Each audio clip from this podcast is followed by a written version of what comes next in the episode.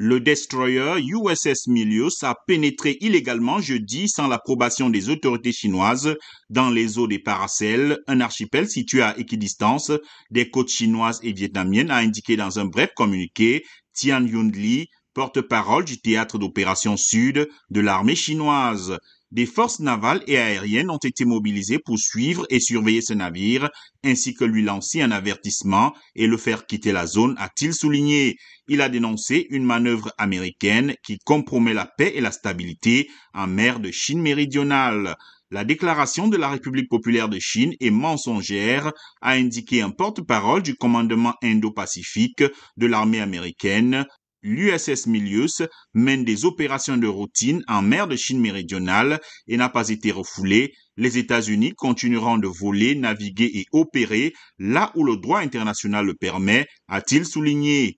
Cet incident survient dans un contexte de lutte d'influence entre Pékin et Washington dans cette zone maritime et de fortes rivalités sur plusieurs autres dossiers, dont Taïwan et TikTok.